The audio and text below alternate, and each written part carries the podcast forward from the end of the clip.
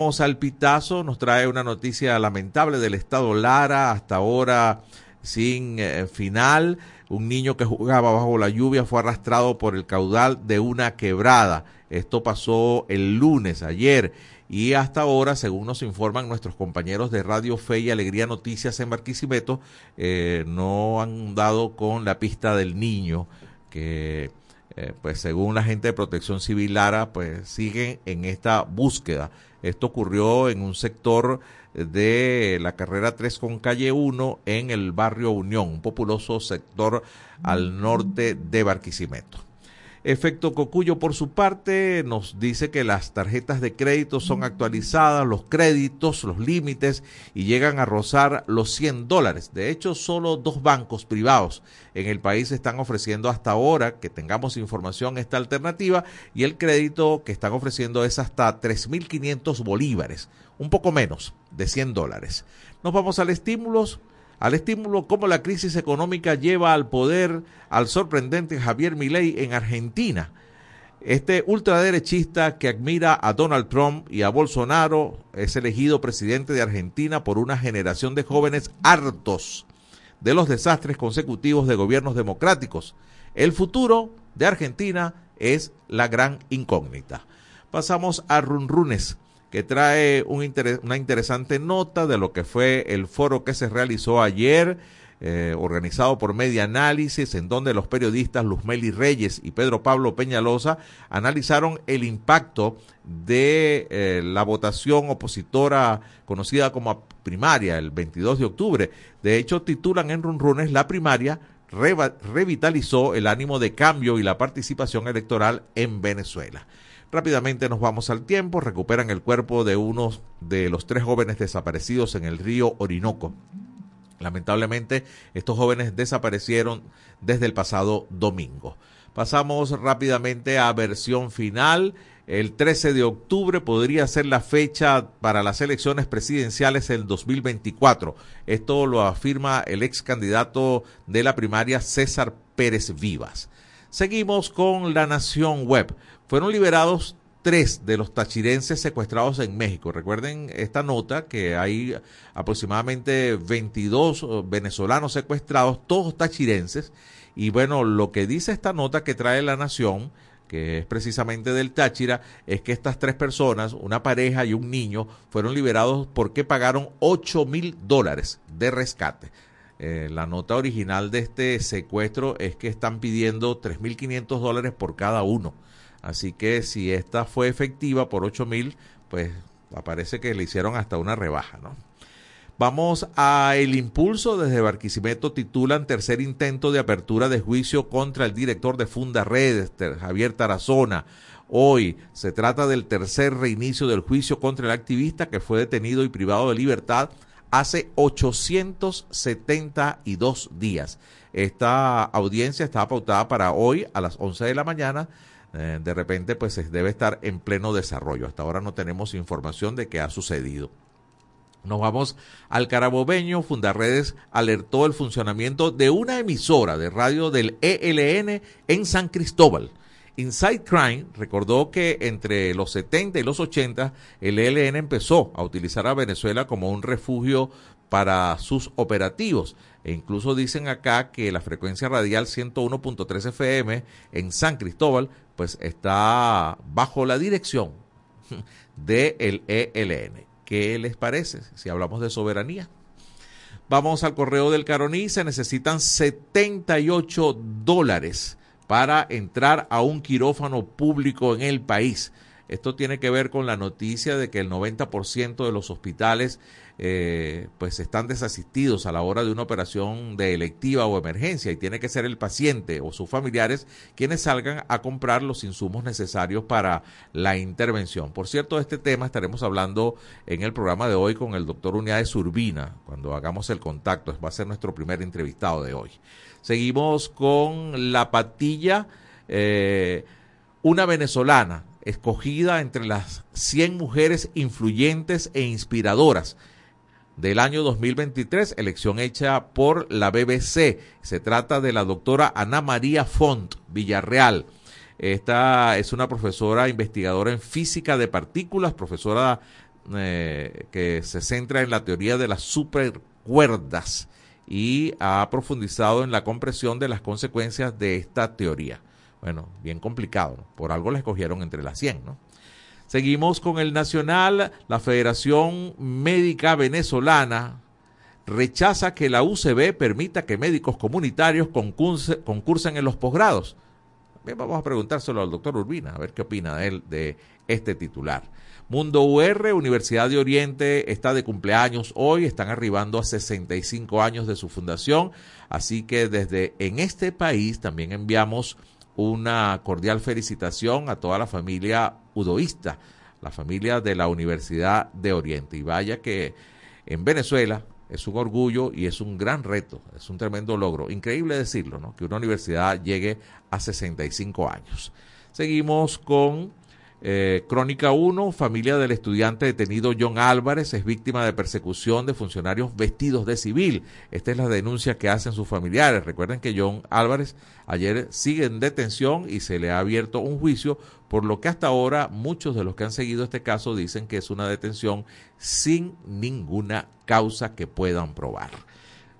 Llegamos a la una diez minutos de la tarde de hoy, momento de cerrar esta lectura de titulares, también de despedir nuestro en vivo en el Instagram a través de la cuenta en este país radio. Nosotros seguimos acá en los estudios a nivel nacional de Radio Fe y Alegría, compartiendo en este país y nos vamos a escuchar el Noti Audio del Pitazo. Noti Audio, El Pitazo, un preciso resumen de lo que ocurre en toda Venezuela, con Catherine Medina. Saludos estimados oyentes. A continuación hacemos un repaso informativo por las noticias más destacadas hasta este momento. Comenzamos. ONG denunció que más de 90 mujeres trans han sido asesinadas en Venezuela desde 2008. La denuncia fue hecha este lunes 20 de noviembre por el Observatorio Venezolano de Violencias LGBTQI durante una protesta frente al Ministerio Público en Caracas, con motivo del Día Internacional de la Memoria Trans. Según lo registrado por la ONG, de los cuatro casos ocurridos durante 2023, dos fueron indígenas trans de 34 y 38 años. También fue asesinada una estilista de 45 y una mujer en situación de prostitución de 27 años. Dos de estos asesinatos ocurrieron durante la misma semana de noviembre. Encuesta Nacional de Hospitales revela que 90% de los centros de salud piden insumos a pacientes para operarlos. La encuesta nacional de hospitales presentó este lunes 20 de noviembre el balance de su monitoreo en los centros de salud públicos del país entre enero y septiembre de 2023. En el mismo se encontró que en 90% de los hospitales piden insumos a familiares y pacientes para intervenirlos quirúrgicamente. En el periodo registrado, el índice de desabastecimiento de los quirófanos de los hospitales, calculado con base a nueve insumos indispensables, se ubicó en 74%. El rubro que más deficiencia mostró es la lencería, es decir, las sábanas de las camillas y la ropa especial que deben utilizar tanto los pacientes como el personal médico que entra a quirófano. Policía ejecuta requisa en calabozos de Guaiparo. Familiares de reos temen traslados. Desde la madrugada de este lunes 20 de noviembre se lleva a cabo una requisa dentro de los calabozos del Centro de Coordinación Policial Guaiparo, adscritos a la Policía del Estado Bolívar. Desde que comenzó el operativo, familiares de los presos están concentrados en las cercanías del reclusorio. Dijeron que temen que sus parientes sean trasladados a otros centros de retención. Milei quiere derogar ley de alquileres y migrantes venezolanos podrían beneficiarse. El presidente electo de Argentina, Javier Milei, aseguró este lunes 20 que su idea es derogar la ley de alquileres para que los contratos en el país se puedan pactar libremente. En el escenario económico actual de Argentina, es casi imposible acceder a préstamos hipotecarios o ahorrar para comprar una vivienda o alquilarla, lo que afectó a migrantes venezolanos en ese país que, además, debían cumplir ciertos requisitos para poder rentar propiedades. Canadá para venezolanos. Los pasos para migrar con el nuevo programa humanitario.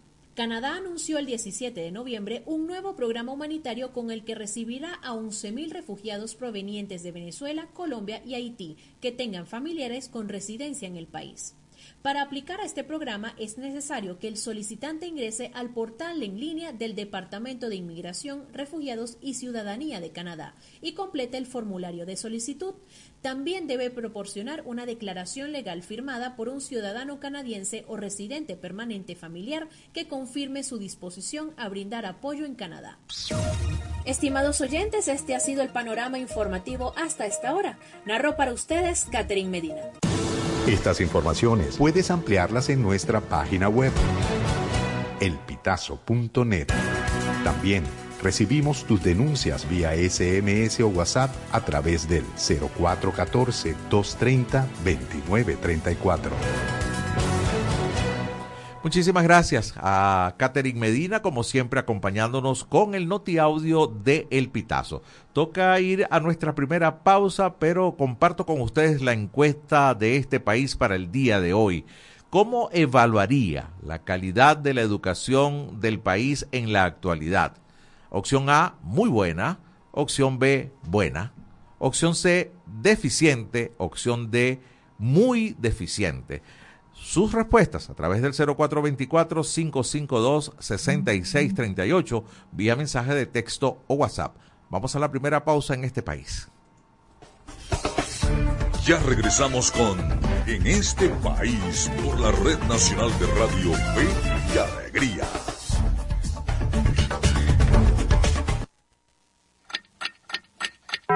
Una de la tarde y 15 minutos.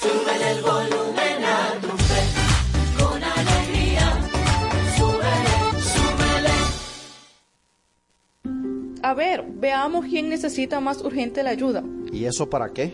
Es que se va a implementar un proyecto y estamos actualizando el censo.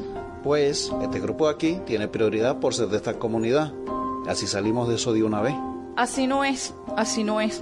Aquí hay un grupo con distintas necesidades y la ayuda humanitaria se distribuye según las diferentes necesidades de las personas. Así nos enseñaron en la formación. Las organizaciones humanitarias ayudamos a quienes más lo necesitan sin discriminar por su nacionalidad, raza, identidad de género, orientación sexual o religión. Eso es imparcialidad uno de los cuatro principios que guían el trabajo de las organizaciones humanitarias. Un mensaje del equipo humanitario país.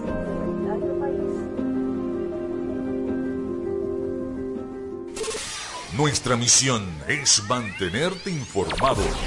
Por eso, cada 30 minutos, desde las 9 de la mañana hasta las 5 de la tarde, te presentamos nuestros Avances informativos para que estés siempre al día con las noticias más recientes del país. ¿Qué tal si nos unimos para salvar la educación? Para que los centros educativos también sean itinerantes y con estrategias alternativas puedan atender a los niños, niñas y jóvenes que no acudan a la escuela formal. Por los niños y niñas, por el país, fe y alegría. Alianza por la Educación.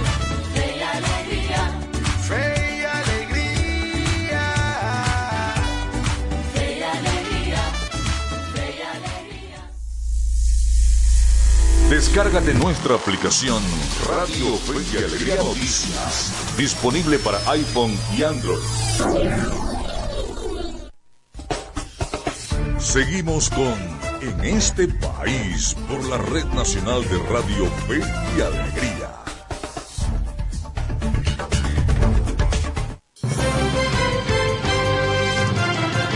Una con 18 minutos de esta tarde, 21 de noviembre. Estamos en señal nacional de Radio Fe y Alegría. Llegamos a 13 estados de Venezuela. Estamos en más de 20 emisoras de la señal nacional de Fe y Alegría.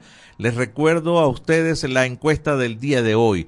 ¿Cómo evaluaría la calidad de la educación del país en la actualidad? Opción A, muy buena. Opción B, buena. Opción D, deficiente. Opción D, muy deficiente.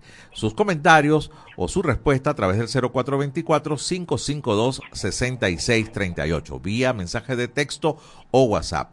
A esta hora ya tenemos al hilo telefónico a nuestro primer invitado del día de hoy. Se trata de Luis Gutiérrez. Luis es el presidente del Centro de Estudiantes de la Escuela de Enfermería y la Escuela de Nutrición y Dietética de la Universidad del Zulia. Además es cofundador del movimiento Soy Estudiante 98. Estudia enfermería en Luz y bueno, comenzamos por felicitarte Luis, bienvenido. Te habla José Cheo Noguera. Gracias por aceptar nuestra invitación. Hola, buenas tardes. Gracias a ustedes por brindar este espacio para que los jóvenes estudiantes de Venezuela podamos este, hablar un poco sobre nuestra universidad. Además, hoy día del estudiante universitario. Luis, ¿se celebra o se conmemora la fecha del estudiante, el Día del Estudiante hoy, ante la situación que atraviesan todas las universidades? ¿Hay motivos para celebrar? La verdad es que no. La verdad es que hoy debería en realidad ser un motivo, un día para celebrar a todos los jóvenes que, este, a pesar de la situación país, decidimos este, estudiar y decidimos formarnos como profesionales para poder ayudar a contribuir al desarrollo de Venezuela.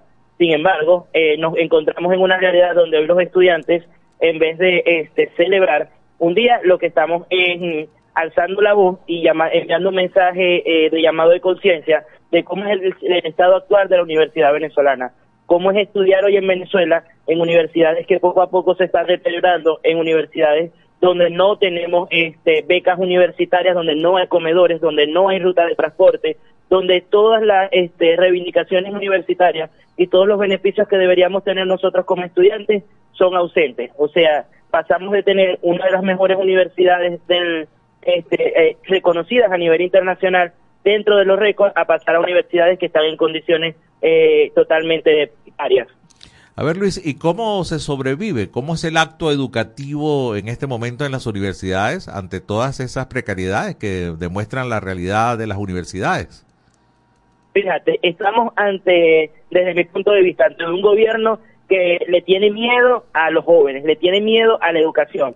Y frente a todas las violaciones de nuestros derechos universitarios, frente a todas este, las violaciones eh, que vivimos día a día los estudiantes, el joven hoy en Venezuela este, dice, yo no me voy a dejar, yo voy a estudiar, pese a cualquier cosa, vemos como estudiantes caminan largos estamos para llegar a sus universidades, sacándole este, el cuerpo a la ausencia de, este, a veces de dinero y de todo eso. O sea, obviamente hay un gran sacrificio que en, en una realidad, este, en nuestro país con condiciones eh, deberíamos de contar con espacios para nosotros poder llegar a nuestras universidades. Sin embargo, a pesar de la ausencia de cada una de estas cosas, aún hay jóvenes que decimos yo me quedo, yo estudio, yo me formo y pese a cualquier circunstancia estamos frente a la universidad.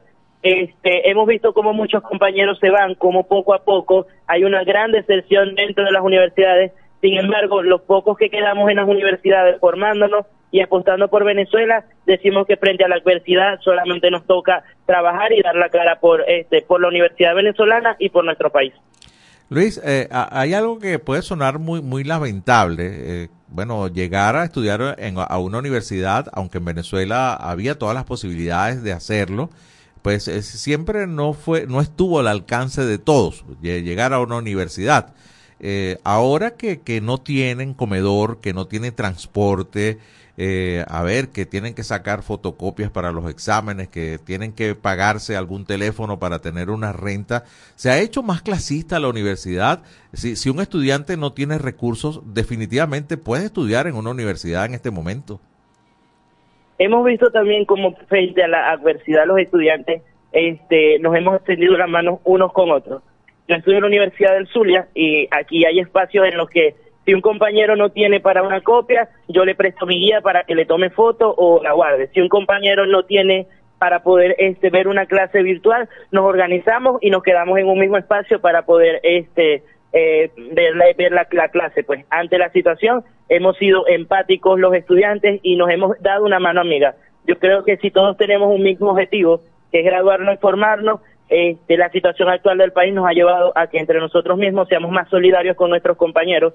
Sí se puede estudiar. Obviamente hay muchos que en algún momento les toca decidir entre estudiar, trabajar o irse del país. Y es lamentable que en Venezuela jóvenes eh, con sueños, jóvenes con propósitos, tengan que a veces abandonarlos porque la situación país no lo permite. Sin embargo, ese pequeño grupo que sí se queda en la universidad, entre nosotros mismos nos ayudamos este, a poder salir adelante. Pero sí es muy notorio y es muy grande la cantidad de jóvenes que eh, les toca decidir entre estudiar y trabajar y casi siempre les toca trabajar por sobrevivir y por llevar, eh, poder llevar parte del sustento de sus hogares.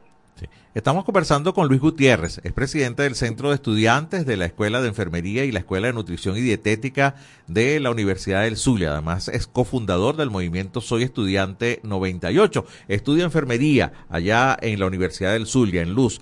Luis, eh, las condiciones de ustedes, me imagino que eh, enfermería es una carrera y, nutrición que, que necesita laboratorios, necesitan prácticas. Eh, ¿Eso lo, lo están recibiendo en su formación en este momento?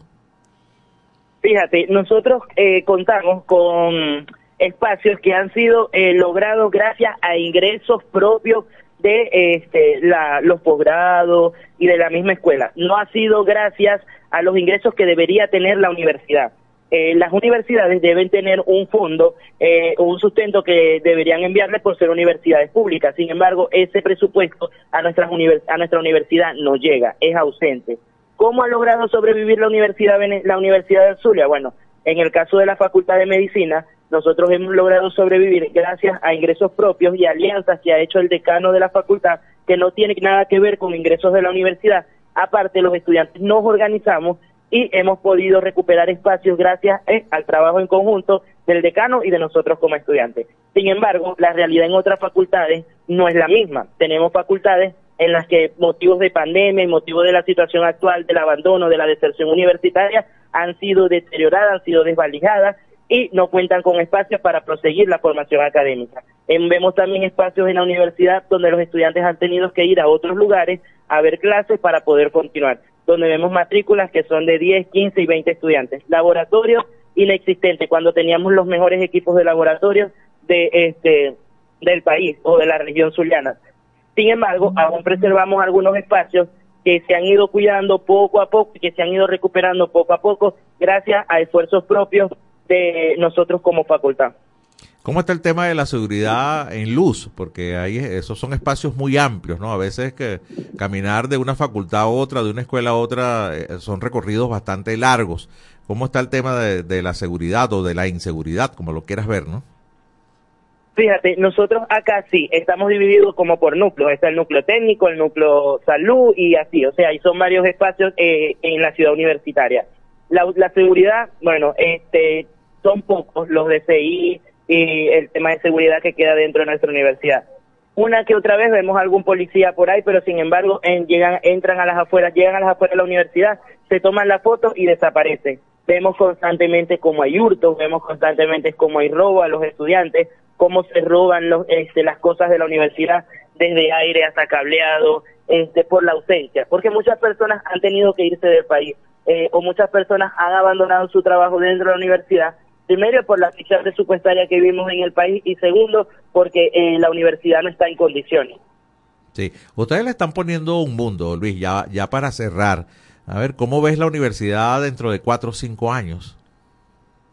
Bueno, yo veo una universidad que está creciendo. gracias a la juventud, que pese a la adversidad nosotros damos la cara. Creo que este, estamos frente eh, a posibles escenarios en los que vamos a lograr verdaderamente eh, vivir en un país libre y democrático. Y con esa libertad y democracia en nuestro país vamos a lograr que este, podamos tener oportunidades y que la Universidad Venezolana pueda recuperar lo que en algún momento fue. Esa es la verdad es que siendo bastante este, asertivo, creo que es la Venezuela que veo y la universidad que veo en cinco años. Una universidad libre, democrática y llena de participación. Una universidad de puertas abiertas que reciba a todos los estudiantes y donde todos podamos formarnos con condiciones y este, totalmente equipada.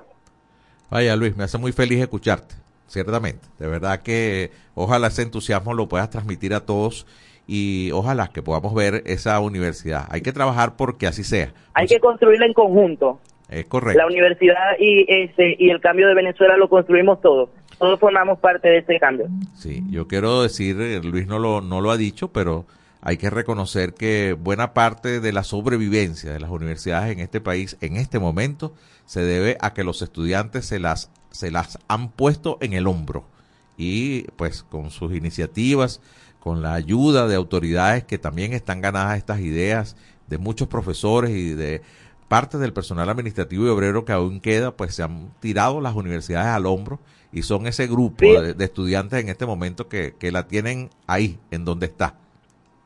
Fíjate, nosotros los venezolanos este, le damos la vuelta a todo. Nosotros, este, a la ausencia de transporte, nosotros salimos, protestamos y logramos que le bajaran el precio del transporte y logramos unas alianzas para habilitar alguna ruta. A la ausencia de, este, de, de obreros, nosotros logramos con las mismas autoridades este, llegar a un acuerdo con los obreros y muchas veces los estudiantes damos aporte de nuestros ingresos, damos aportes económicos nosotros para poder ayudar y dar una mano amiga. Tenemos programas que es una cesta solidaria donde nosotros ayudamos a los obreros y a los DCI. Tenemos espacios este, en los que nosotros mismos como estudiantes nos hemos organizado para darle larga a la universidad y que se siga teniendo, este, manteniendo con las puertas abiertas. Bueno, Luis, muchísimas gracias. Pese a las, vicisitud, a las vicisitudes, feliz día del estudiante universitario. Creo que hay, celebrar, hay que celebrar mientras haya ese ánimo y estudiantes como tú. Ojalá que todo salga bien y veamos esa universidad juntos dentro de cinco años, esa que estás mirando. Gracias, gracias por brindarnos este espacio. De verdad, muchísimas gracias. Luis Gutiérrez, presidente del Centro de Estudiantes de la Escuela de Enfermería y la Escuela de Nutrición y Dietética de la Universidad del Sur, ha estado con nosotros a propósito de que hoy es el Día del Estudiante Universitario. Tiempo de la pausa, nuestra segunda pausa en este país. Ya venimos. Ya regresamos con En este país por la Red Nacional de Radio Fe y Alegría.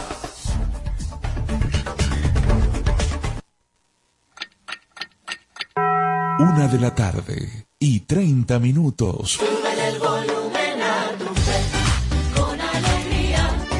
Súbele, súbele. So- so- somos Radio Fe y Alegría Noticias.com.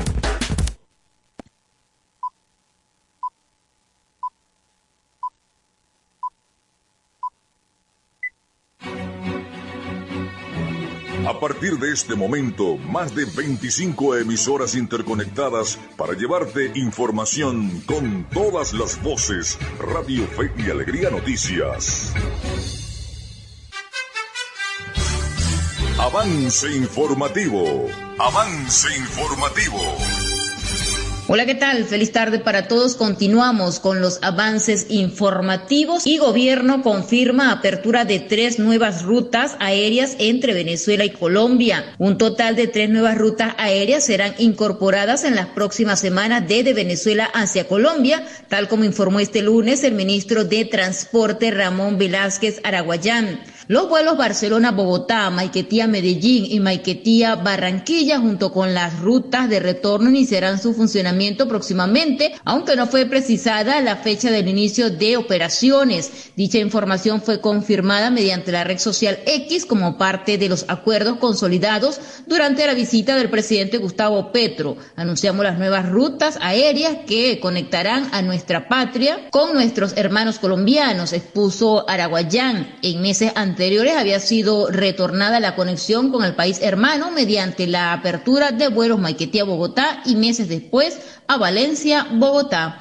Hasta aquí el presente avance informativo. Yo soy Jorge Hernández. Continúen con más del programa en este país. Contamos con periodistas en toda Venezuela para llevarles la información en vivo y en caliente. Red Nacional de Radio Fe y Alegría, con todas las voces. Seguimos con En este país por la Red Nacional de Radio Fe y Alegría.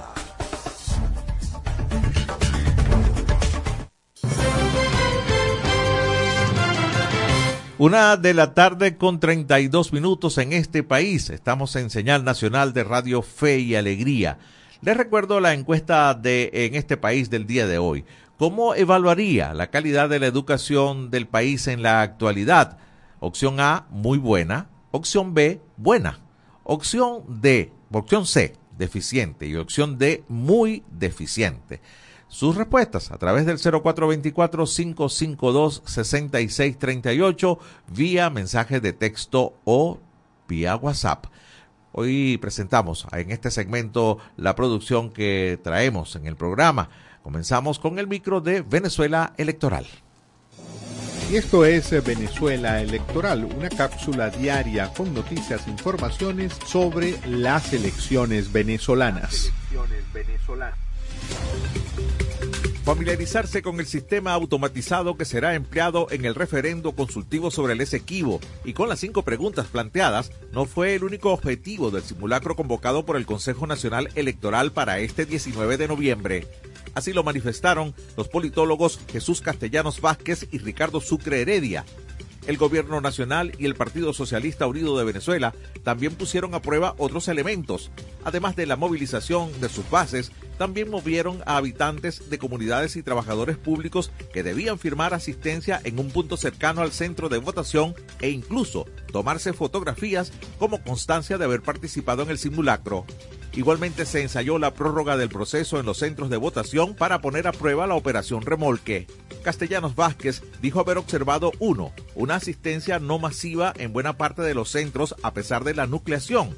Dos, poca cobertura por parte del ciudadano común del proceso, a diferencia de lo que ocurrió en la primaria. Y tres, una mayor cobertura del simulacro por parte de la estructura del PSV y del Estado venezolano.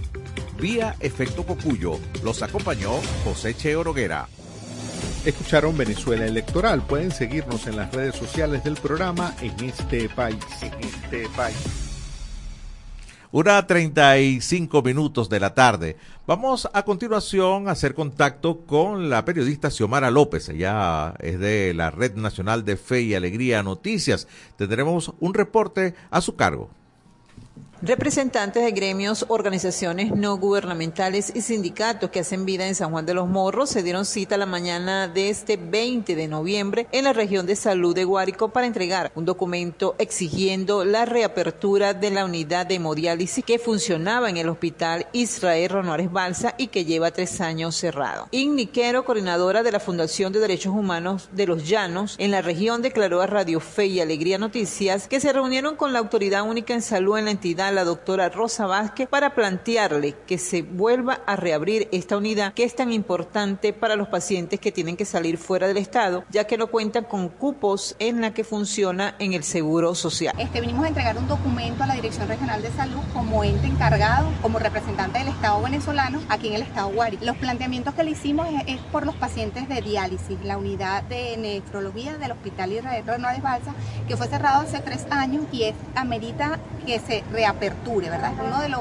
requerimientos que estamos solicitando aquí. Aparte de eso, mayor capacidad dentro de los equipos. Sabemos que el Darío Vivas tiene 16 máquinas, pero es insuficiente porque tenemos conocimiento que existe una lista de 20 pacientes que aún no ha sido posible incluirlos allí. A su vez, la presidenta del Colegio de Enfermería del Estado Guárico, Petra Malavé, detalló que están muy preocupados por los pacientes que tienen que viajar, ya que aquí no consiguen cupos para dializarse. Preocupados por la situación de los pacientes renales, venido acá a la Dirección Regional de Salud a presentarle una comunicación a la doctora Vázquez sobre la situación que están viviendo los pacientes, específicamente de acá de San Juan de los Morros, que tienen que irse a otros estados o sencillamente están falleciendo por la falta de la diálisis del médico. La presidenta del colegio indicó que el gremio en conjunto con Funda Ullán, Médicos Unidos Venezuela, capítulo Guárico y sindicatos estarán realizando la captación de pacientes para reaperturar la unidad de diálisis del centro hospitalario. Desde el estado Guárico, Xiomara López, Radio Fe y Alegría Noticias.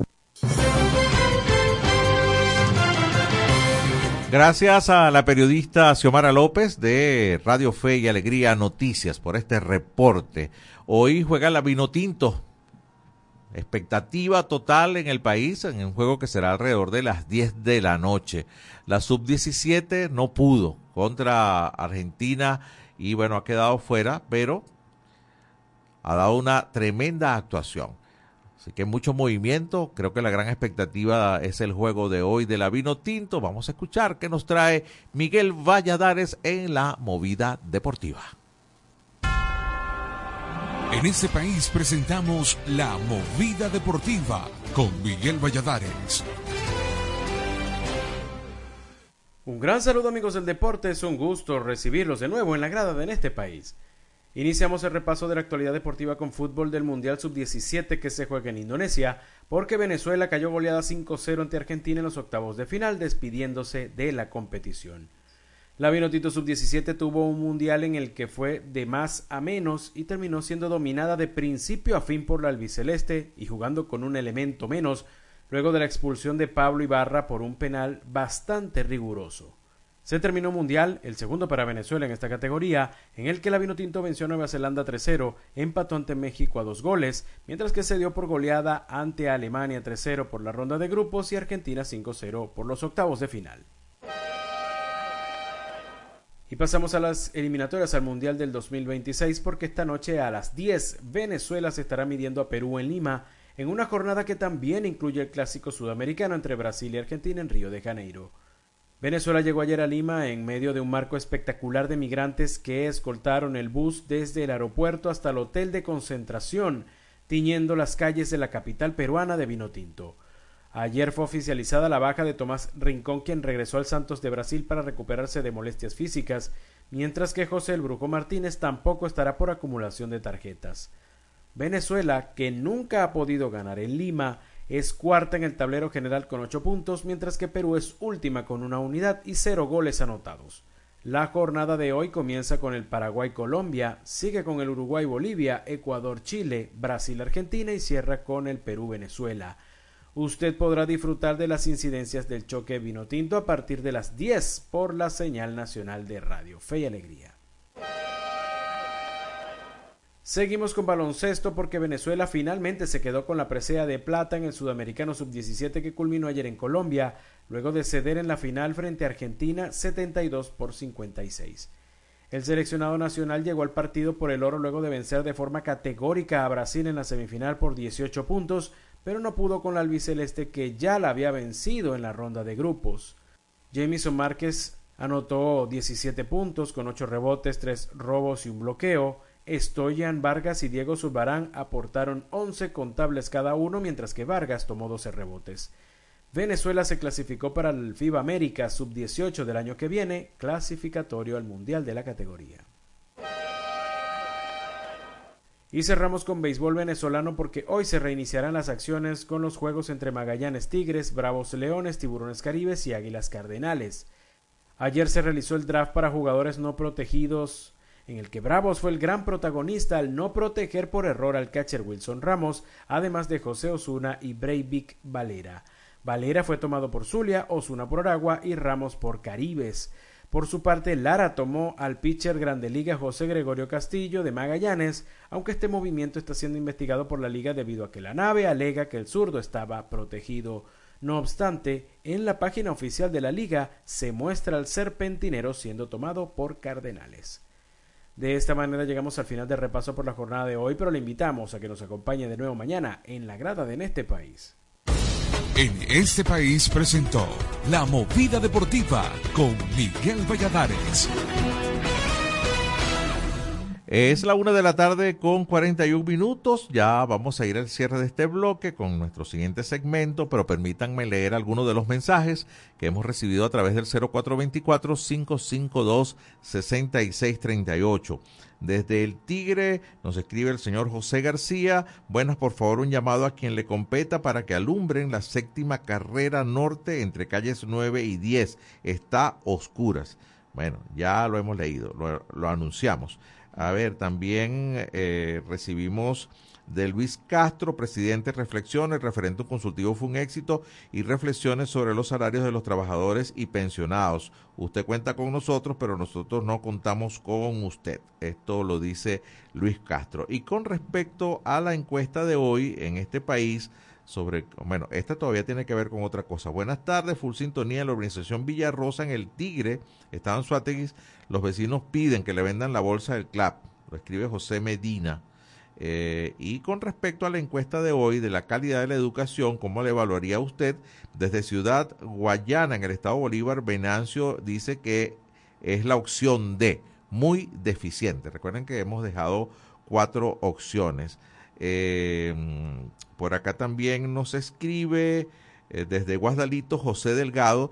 Dice, no es ni siquiera la D, es peor que la D. Malísima, coloca. No sirve la educación en la actualidad desde hace 20 años por lo menos. Tengo un sobrino licenciado en geografía e historia y no sabe cuáles son los límites de Venezuela. Bueno, eso está triste, ¿no? Aquí tenemos que la Vinotinto es el huracán del Caribe. Esta noche ganará. Gloria para Venezuela. Este es Juan Peña desde Cumaná que nos escribe. Y saludos para decirle que la educación del país es deficiente. Andrés Orozco desde Barquisimeto. Recuerden, ustedes pueden seguir interactuando con la encuesta de este país del el día de hoy. ¿Cómo evaluaría la calidad de la educación del país en la actualidad? Opción A, muy buena. Opción B, buena. Opción C, deficiente. Opción D, muy deficiente. Cerramos este bloque con la producción que siempre traemos para ustedes en el programa y lo hacemos con el micro de Medianálisis Informa. Les eh, presentamos Medianálisis Informa, noticias locales y regionales sobre democracia y ciudadanía. Democracia y ciudadanía. Durante este fin de semana se pudo conocer que el Ministerio del Poder Popular para la Educación, de manera en consulta con las comunidades educativas, tomó la decisión de asignar nuevos epónimos a varias instituciones educativas del municipio Boconó en el estado Trujillo. Esta acción fue a nivel de Caracas. Los jefes de los centros para la ciudad educativa recibieron la notificación y las hicieron llegar a cada uno de los directivos. Algunas de las instituciones a las que se les cambió el nombre son Vizcaná a Juan Pablo II en educación inicial, en primaria Cabimbú a Simón Díaz y en educación media general Carlos Barazarte a José Antonio Abreu y Sálvano Velasco a Laudelino Mejía, entre otros. Hasta el momento se pudo conocer que las comunidades se han sorprendido de la medida. Muchos se encuentran descontentos porque son instituciones educativas de larga data, de muchos años de labor y sus nombres forman parte de un legado. Se espera conocer más detalles sobre los motivos de los cambios esta semana. Vía Diario de los Andes los acompañó José Cheo Noguera. Y esto fue Medianálisis Informa. Puedes seguirnos en las redes sociales, somos arroba medianálisis o visitar nuestra página web www.medianálisis.org.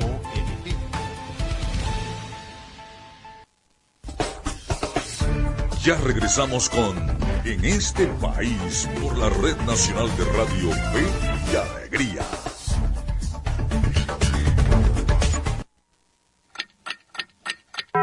Una de la tarde y 46 minutos. Sube el volumen a tu fe, con alegría.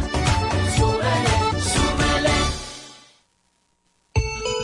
No caigas en estafas.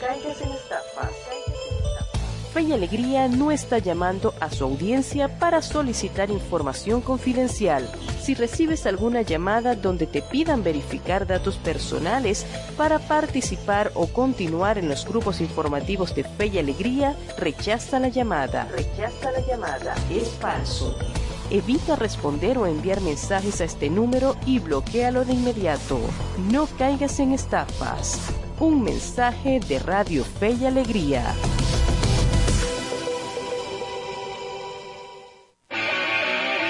Las eliminatorias mundialistas las vives por fe y alegría. Jefferson con la marca del pitbull, lo maneja, busca Soteldo por... La selección de Perú recibe en el Estadio Nacional del Perú a la selección de Venezuela. La metió, la metió, la metió, la metió, qué golazo. ¡Gol! Este martes, 21 de noviembre, desde las 9 y 30 de la noche, por la Red Nacional de Radio Fe y Alegría. Porque el sueño mundialista es de toda Venezuela. Toda Venezuela. Descárgate nuestra aplicación Radio Fe y Alegría Noticias, disponible para iPhone y Android.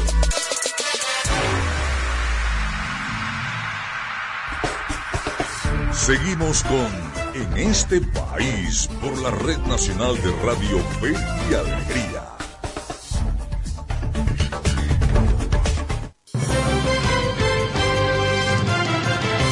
Una de la tarde con 48 minutos. Ya tenemos al hilo telefónico a nuestro próximo invitado. Se trata del doctor Uniades Urbina.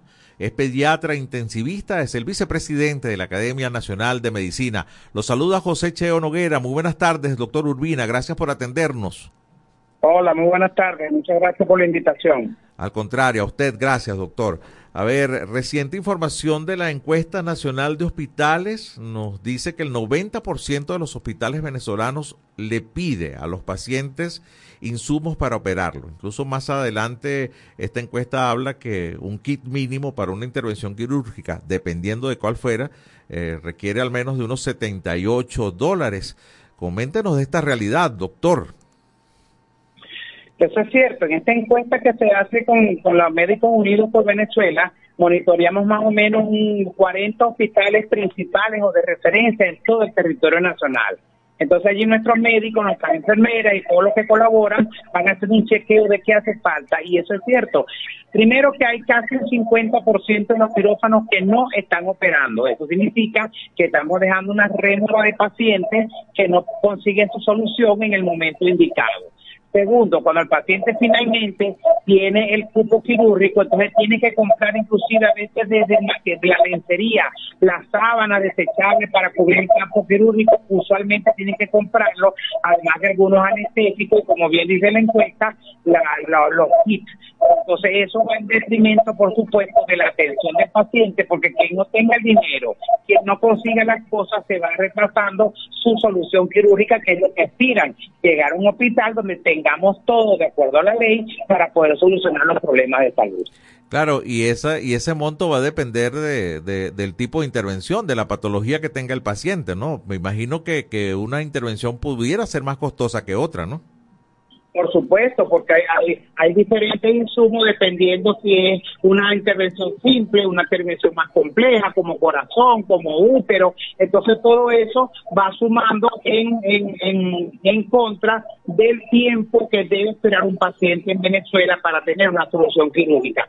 Y si hablamos de quirúrgico es una cosa, pero también hay desasistencia de insumos a nivel de las emergencias. Faltan analgésicos, faltan inclusive en algunos hospitales hasta la primero que tiene un paciente que tiene un infarto para que la mastique inmediatamente hasta que eso llega a faltar. Sin embargo, debemos reconocer que en relación al año pasado, los tiempos de espera para atención por el de infarto se han acortado, que es lo ideal, pero seguimos estando muy altos y eso va también afectando la salud y la evolución del paciente. Eh, ¿Han llevado ustedes quizás algún, alguna cifra? Usted, usted hablaba que la mitad de, los quirófanos están cerrados, por eso es que quizás eh, se- sea más difícil este el cupo para operarse, pero ¿cuántas personas pudieran estar dejando de operarse porque no tienen el dinero para comprar estos insumos eh, preoperatorios? Mira, esa cifra no se conoce porque eso solo se maneja a nivel intrahospitalario y lo maneja el Ministerio Popular de la Salud. Pero más o menos, con un 50% menos de quirófano, con una desasistencia hasta de un 75% en muchos insumos, estamos dejando muchísimos pacientes. Y el problema no es que sea un número, sino que cuando te toca a ti o te toca a un familiar tuyo, ese número se hace infinito. Entonces, esa es la idea de que todos nuestros pacientes en Venezuela tengan una asistencia adecuada en su hospital de origen y si no, por lo menos en el hospital de referencia donde le toca dependiendo el tipo de intervención o el tipo de consulta que le corresponde al paciente. Sí. Estamos conversando con el doctor Unidades Urbina, es vicepresidente de la Academia Nacional de Medicina. Doctor Urbina, ah, la gente le tiene pavor también a los quirófanos de los hospitales públicos por el tema de las contaminaciones. Son muchos los casos que nosotros hemos reseñado aquí eh, de familiares y amigos que uno escucha eh, que después eh, salen contaminados de los pabellones. ¿Eso también eh, forma parte de, de- de la realidad de los hospitales venezolanos? Ciertamente, porque al usted tener un quirófano contaminado, una unidad de neonatal o una unidad de terapia intensiva, ese paciente que se infectó no debió haberse infectado o si murió por una infección que pudo ser prevenida o tratada, no debió haber sucedido. Eso, son, eso es lo que se llaman las muertes prevenibles. Por eso es una serie de factores que se deben poner en, alineación para poder hacer un procedimiento, en este caso que estamos hablando quirúrgico, que estén los quirófanos disponibles, que estén los quirófanos desinfectados, que estén los, los equipos adecuados, que tengan los insumos del paciente. Y eso está consagrado en nuestra constitución. Todo paciente que vaya a un hospital público es obligación del Estado venezolano a, a darle asistencia totalmente gratuita. Pero en Venezuela suceden dos grandes problemas. La Organización Mundial de la Salud dice que para usted tener un sistema de salud bueno, sin hablar de excelente, usted debería invertir como Estado el 6% del Producto Interno Bruto de salud. En Venezuela, al reporte de salud de las Américas producido por la OPS, que maneja datos oficiales que comete el gobierno, aquí apenas se va entre 0.8 a 1.2% del Producto Interno Bruto. Y en Venezuela, además, un paciente a un hospital público donde todo debería ser gratuito y el paciente tiene que poner de su bolsillo más o menos siendo conservadores el 70% de los gastos que incurre en su patología. Qué increíble, ¿no? Doctor Urbina, eh, son, preguntas que pueden terminar en especulación, porque es que ni siquiera el Estado da eh, cifras oficiales. Pero eh, al ser una operación electiva, bueno, es que el paciente tiene un tiempo para prepararse, ¿no? Y escoger la fecha. Pero según la patología, hay unas que deben ser eh, más rápidos que otras, ¿no? Dependiendo la, la, la enfermedad que tenga el paciente, ¿no? La intervención que haya que hacerlo. ¿Hay, aún ¿Llevan algún conteo de, de cuáles operaciones tienen más rezagos de unas con otras? Por ejemplo, traumatología, me, me, me habían comentado a mí que, que son las que más se rezagan eh, al ser intervenciones Sí. electivas, ¿no? Ciertamente, un paciente que necesita ponerse una prótesis de cadera o de rodilla, que son las más comunes, por supuesto, si no hay una sábana, no hay un insumo básico, menos va a haber una prótesis que el paciente tiene que usualmente comprarla. Y son prótesis carísimas, cinco mil, seis mil, siete mil dólares, dependiendo del tipo de, de prótesis. Eso, por supuesto, hace que nuestros pacientes, a nivel de traumatológico, se puedan eternizar en los hospitales o terminen yendo a su, a su casa con un caminar inadecuado por una columna que está afectada. También está el problema del cáncer de útero, que es la primera causa de mortalidad en la mujer. Si no hay tratamiento, si no hay diagnóstico eh, adecuado y temprano, la paciente tiene que hacer un peregrinaje cuando le toca hacer radioterapia, que tampoco hay los equipos adecuados funcionando en todo el país, y cuando le toca la cirugía o la cirugía y posterior ra- radioterapia, también es un día cruce que tienen que pasar nuestras mujeres aquí en Venezuela. Sí. Doctor Urbina, me queda, me queda un minuto, pero no quiero perder la oportunidad ante este titular que es de hoy y aparece en algunos medios del país. Eh, lo voy a leer textualmente. La Federación Médica Venezolana rechaza que la Universidad Central de Venezuela permita que médicos comunitarios concursen en los posgrados. ¿Cuál es su opinión al respecto? Nuestra opinión, yo soy parte del claustro universitario de la UCB, yo soy consejero de la facultad. Nosotros, como consejo de la facultad y nuestro decano, el doctor Mera Patiño, hicimos una consulta a un asesores legales. Y para comenzar, la única universidad que hasta este año no aceptaba médicos integrales comunitarios en los concursos era la central. Todas las demás universidades tradicionales venezolanas tienen años aceptándolo. ¿Por qué tenemos que aceptarlo? Porque la ley venezolana dice hay médicos cirujanos y médicas cirujanas y hay médicos integrales y médicas integrales. Por lo tanto, la Universidad Central, apegada a nuestra constitución, donde no debe haber discriminación, le estamos aceptando a los médicos integrales que presenten el examen de admisión. No es que lo estamos admitiendo directamente en los posgrados. Ellos tienen derecho a presentar su examen de admisión como en el resto de las universidades y, y dependerá de su grado de instrucción y de su preparación si pasan o no el examen de admisión, que eh, es la parte eh, primaria cuando usted ingresa, quiere ingresar a un posgrado. Si usted no pasa ese examen de admisión, ahí terminó su proceso de ingreso porque es un es descalificatorio para el resto de los procesos que lleva la, la admisión a un posgrado. Vaya, qué bueno, excelente aclaratoria, doctor Urbina. Eh, cumpliendo ustedes con la ley, apegados a, a- a derecho, a la posibilidad de que eh, pues cualquiera pueda, que cumpla con los requisitos, pueda participar en un, cur- en un curso de posgrado y bueno, pero todo depende de su nivel, de su capacitación en esa prueba de admisión, que la aplica, que se aplica en todos los posgrados en, en Venezuela. En todos los posgrados, en todas las universidades. Inclusive le puedo decir que el primer llamado de la Universidad Central, que fue hace un mes, donde todavía no se había hecho, la, se estaba haciendo la consulta, solo participaron los médicos egresados de las universidades tradicionales venezolanas y la y el, el nivel de, de aplazado fue del 60%. Entonces hay, hay tan buenos médicos en las tradicionales como poco, poco preparados, igual aspiramos que suceda en las universidades bolivarianas. Todo va a depender de lo que usted estudió, de lo que usted tenga en su memoria para usted poder pasar o no un examen de admisión. Qué bueno escucharlo de usted, doctor Urbina, qué bueno, como académico que es, como miembro de la Academia Nacional de Medicina, como docente universitario y además como, bueno, reconocido eh, profesional de la medicina en el país. Qué bueno escucharlo. De verdad que eh, me parece que es, es, es una posición equilibrada y justa. De- Claro, y, mu- y- y muchas gracias por la oportunidad de aclararle al público que no es que estamos llevando, no, no, no, más bien nosotros estamos apegados a la Constitución y por eso es que se va a permitir que los egresados de la Bolivariana concursen. Ellos verán si estudiaron o no o si tienen buena preparación o no. Bueno, como siempre agradecido, doctor Unidades Urbinas, por este contacto. Muchísimas gracias. Muchísimas gracias a ustedes y muy buenas tardes.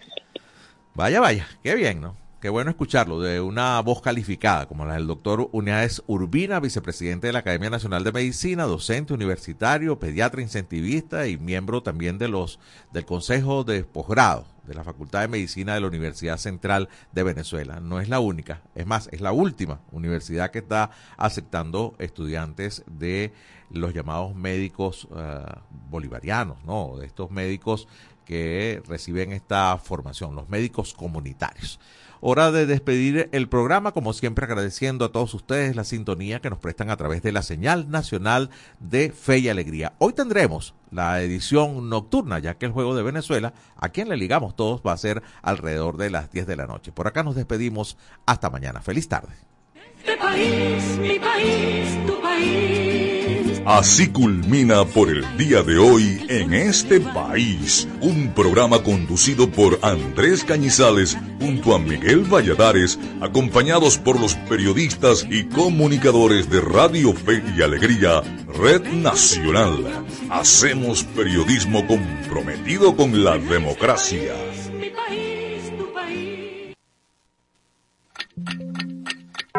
Dos de la tarde, en punto.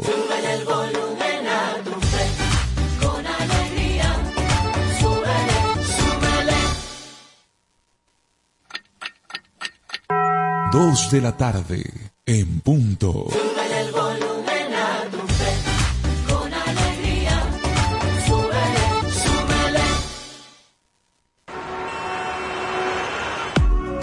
Las señales de tránsito son indispensables para la convivencia en la vía pública.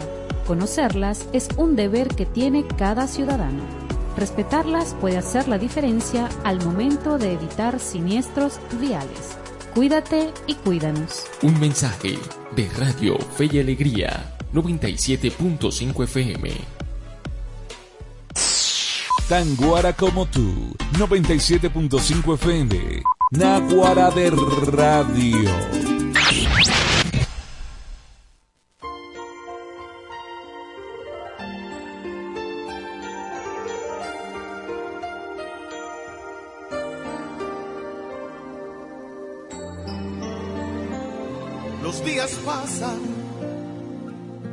Siento sin darte un beso como uno más. Cada mañana hago el intento para olvidarte, pero que va. Tu recuerdo me golpea aquí en el alma cada vez que me descuido. Como un cazador furtivo me persigue por toda esta soledad. Cuando creo que por fin ya te he olvidado y que voy a enamorarme. Aparece de la nada tu recuerdo y no soy nadie. Que alguien me diga cómo se olvida, cómo se arranca para siempre un amor del corazón. Que alguien me ayude, se me hace urgente. Ando buscando entre la gente quien me quite este dolor. Busco a alguien que me quiera por siempre, que me acepte en realidad como soy. Ese alguien que me dé su cariño, la que sea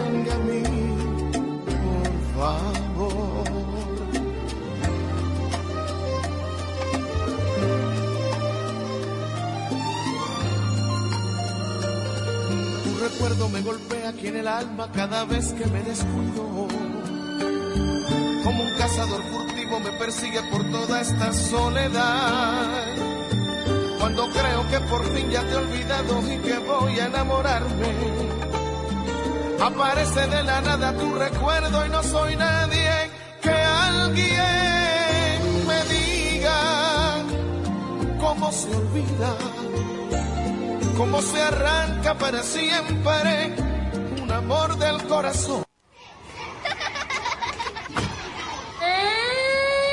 Cuidemos la infancia. Prevengamos el maltrato infantil. Al hablar con los niños y niñas, míralos a los ojos y escucha con atención lo que te quieren decir. Ellos necesitan sentirse escuchados y que sus temas son de tu interés. Cuidemos la infancia. Prevengamos el maltrato infantil. Esto fue una producción del Instituto Radiofónico Fe y Alegría en alianza con ACNUR para prevenir el maltrato infantil. Espacio Publicitario. Goma Inca, rumbo a los 50 años de calidad. Fabricación de artículos técnicos en gomas y servicios relacionados tales como engomados de rodillos, tambores, poleas, válvulas, tuberías, todo para la industria en general, recubrimiento antiácido y antiabrasivo de tanques para la industria química, engomados de tanques cisternas que transportan líquidos corrosivos, fabricación de sellos hidráulicos y neumáticos por control numérico. Sistema Siljet de fama mundial. Garantizamos la fabricación en minutos de juntas de vástagos, pistón, rascadores, estoperas o ring. El cliente puede observar la fabricación de su pedido y sale con sus piezas ya fabricadas. Contáctanos al 0251 269 0301 al 0416-450-9903 o al 0412-725-4034. Atendemos a nivel nacional. Goma Inca, rumbo a los 50 años de calidad. Excelencia y calidad, embutidos Alimex. Alimex es variedad de todo para comer. Excelencia y calidad, embutidos Alimex. Hazlo más práctico y divertido. Embutidos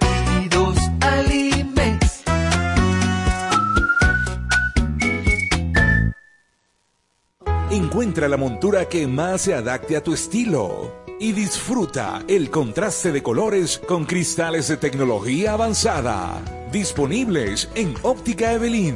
Lentes multifocales, digitales, correctivos, visión sencilla, lentes de contacto y de sol. En los mejores materiales a un superprecio. Te ofrecemos también consulta oftalmológica. Óptica Evelyn. Carrera 19 entre calles 43 y 44. Teléfono 0412-510-9993. Síguenos arroba óptica.evelyn. Porque nuestro color favorito es verde bien. Fin del espacio publicitario. Me compré este celular y según y que tiene inteligencia artificial y se llama Siri. Voy a echarle que era Siri. Oye Siri, ¿qué hago con mi vida? Lo primero que debes hacer es culminar tus estudios. El IRFA ahora se llama Educomunicación y te brinda la oportunidad de culminar tus estudios en diferentes modalidades que se ajustan a tu ritmo de vida. Síguenos en arroba sin salón FIA. ¿Puedo ayudarte en algo más? Chamo, esto no lo sabía yo. Gracias Siri. Apúrate. Voy corriendo de una Siri. Fe y alegría de comunicación. Rumbo a los 10.000 participantes. Mayor información 0251-441-6751. Cumplimos 15 años en el corazón de los larenses. Ra- Radio Fe y Alegría 97.5 FM, tu radio.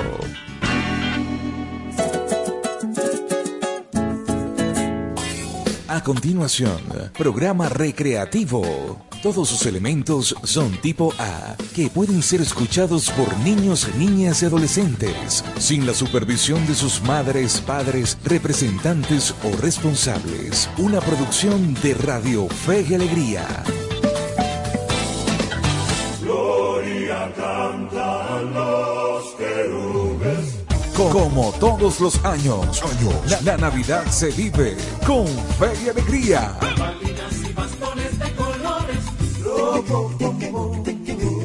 Programación especial. Música, concursos, complacencias y un staff de productores y locutores dispuestos a acompañarte en estas Navidades. Navidad con fe y alegría. Celebremos el nacimiento y el nuevo año con la radio de todas las voces. 97.5 FM. Fe y alegría. Navidad con fe y alegría.